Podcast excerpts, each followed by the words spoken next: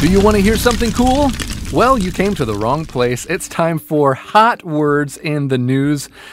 Do you ever think about what's going on in the lives of African animals? well, then you're in luck.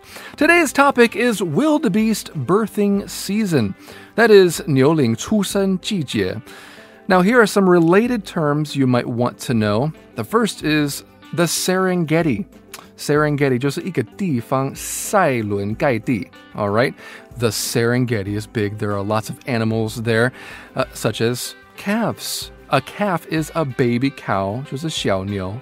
And calves need to be careful of predators. Okay, predator 就是捕食者. So here's the news. February is the start of wildebeest birthing season in the Serengeti. About 500,000 calves are born in the span of weeks. Wildebeest calves can stand within minutes of being born. Within days, they will be running to escape the predators that surround them. All I can say is, I am very glad that my sons could not walk within minutes of being born. Well, that is all for today's Hot Words in the News.